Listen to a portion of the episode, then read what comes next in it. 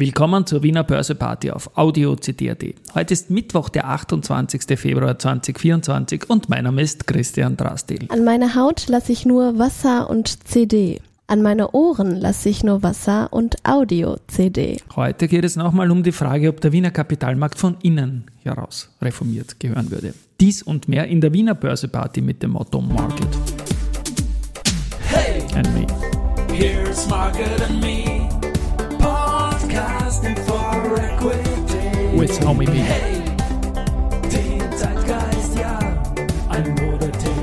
Ja, die Börse als Modethema und die Wiener Börseparty folgen im Februar. Die sind präsentiert von Wiener Berger und Schwabe, Lei und Greiner. 3393,35 ATX-Punkte minus von 0,09%. Jetzt zu Mittag.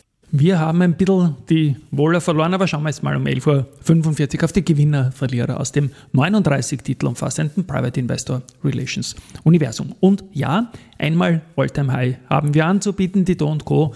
ist bei 147,2 sehr, sehr stark unterwegs, ein Plus von 2,08%. Auch die FACC hat den Sechser vorne wieder zurückerobert mit 1,85% Plus. Das gilt für den 25er bei der Frequentis mit 0,8% Plus. Günstiger heute am Vormittag die Marino mit, mit minus 2,9%. Beim Geldumsatz ist es so, dass die erste Group 4,8 Millionen jetzt zum Mittag und die BAWAG 2,2 Millionen Euro hat. Schauen wir auf die Nachrichten, die es gibt. Flughafen Wien hat im abgelaufenen Jahr bei Umsatz und Ergebnis zulegen können. Ein Umsatzplus von 34,5% auf 931,5 Millionen Euro, EBITDA 33% gleich rauf auf 393,6 Millionen Euro. Die Dividende soll um 70% auf 1,32 Euro je Aktie angehoben werden. Für 2024 wird der Ausblick, den man bereits im Jänner gegeben hat, bestätigt. Umsatz von rund 970 Millionen Euro in Kammer. Vielleicht geht sich ja die Milliarde aus. Einem EBITDA von mehr als 390 Millionen, Periodenergebnis von Minderheiten von zumindest 210 Millionen Euro. Vorstand Günther Ofner sagt, die Investitionen werden sich 2024 auf mehr als 200 Millionen verdoppeln. Um den Flughafen zukunftsfit zu machen, läuft eine intensive Bauphase mit zahlreichen Projekten. Bau ist natürlich auch bei der POR das Thema. Und die haben jetzt einen Zuschlag von der Bundesanstalt für Immobilienaufgaben in Deutschland äh, als Generalunternehmerin für den Bau eines neuen Büro- und Verwaltungsgebäudes für den Deutschen Bundestag. Diese Generalunternehmersachen, die funktionieren gut. Das hat man bei der POR und auch bei der Strabag immer wieder gesehen. Vor wenigen Tagen habe ich in meinem Sporttagebuch äh, zum Rapid-Stadion geschrieben, wie schnell das damals die Strabag auch hinbekommen hat.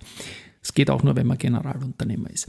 Die CAIMO, bleiben wir in der Branche, hat einen neuen Mieter im Warschauer Bürogebäude Saski Crescent und da geht es um ein weltweit tätiges IT-Unternehmen, das in der zweiten Jahreshälfte einziehen wird. Und noch einmal Immobilien. S-Immo übernimmt ein weiteres Portfolio vom Mehrheitseigentümer CPI Property und da geht es um Büro- und Retail-Objekte mit einer Gesamtmietfläche von 134.600 Quadratmeter. Nettovermögenswert 494,5 Millionen Euro und Mieteinnahmen von 28 Millionen Euro per anno. Die Post, die wird ihre Lkw-Flotte noch im ersten Halbjahr 2024 von Diesel auf Hydrotreated Vegetable Oils, also HVO, umstellen. Und es ist ein erneuerbarer Treibstoff, wie der Name schon sagt, der aus Abfällen, Fetten, pflanzlichen Reststoffen und Pflanzenölen hergestellt wird. Also essen möchte ich es nicht, aber als Treibstoff spart es bis zu 90 Prozent der CO2-Emissionen ein und das ist leiwand. Dann habe ich dann noch ein bisschen was zum Thema Börsegeschichte. Keine harte Pause, Geschichte Ja, der 28.02. 19 Jahre ist es her, da ist Intercell an die Wiener Börse gegangen. Das war damals ein lässiges IPO, war mit betandwin.com, später BWin, sicher die Aktie dieser frühen Phase in den Nullerjahren. Dann hat super funktioniert, gehört heute zur Valneva. Und dann spiele ich noch was ein aus dem Podcast äh, mit dem Dominik Heuers, der jetzt von seiner Farewell-Tour, also seiner Abschiedstour, irgendwie zurück ist. Dazwischen unterbrochen war er kurz Radlfahren auf Teneriffa.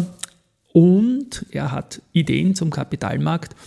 Ich spiele da mal kurz rein in die Börse People Folge und verlinke die natürlich dann auch. Es braucht einmal erstens sowas wie einen Masterplan. Es braucht eine Art neues Geschäftsmodell für den Kapitalmarkt Österreich. Ich glaube auch, wir müssen alle gemeinsam mit einer Stimme sprechen, dass wir mehr Gehör finden. Ähm, ja, und ich habe das Gefühl, man wartet immer darauf, dass die Börse von außen wach geküsst wird vielleicht von einem Finanzminister. Wir haben ja beide einige erlebt, ja. Aber ich glaube, die Erneuerung muss von innen heraus erfolgen. Und da liegt es vielleicht an uns allen noch ein bisschen mehr zu tun. Viel näher führt er das dann noch in unserem Börse People Talk aus, wie diese Erneuerung von innen aussehen könnte. Ja, es war in Wahrheit ein launiger Plausch von zwei Medienvertretern quasi, die ohne Förderung da jahrelang irgendwie ihr Auslangen und ihre Liebe zum Wiener Markt verteidigt haben irgendwie. Aber schauen wir mal, wie es da bei beiden weitergeht. Und ich habe jetzt noch Research. Morningstar bestätigt die Haltenempfehlung für den Verbund, geht mit dem Kursziel von 68 auf 59 Euro nach unten. Citigroup bleibt bei der BAWAG auf Kaufen, mit dem Kursziel von 75 auf 85. First Berlin geht bei Valneva äh, unverändert vom Buy aus und senkt aber das Kursziel von 8,90 auf 8,60. So, das war's für heute. Tschüss und Baba. Wir hören uns morgen.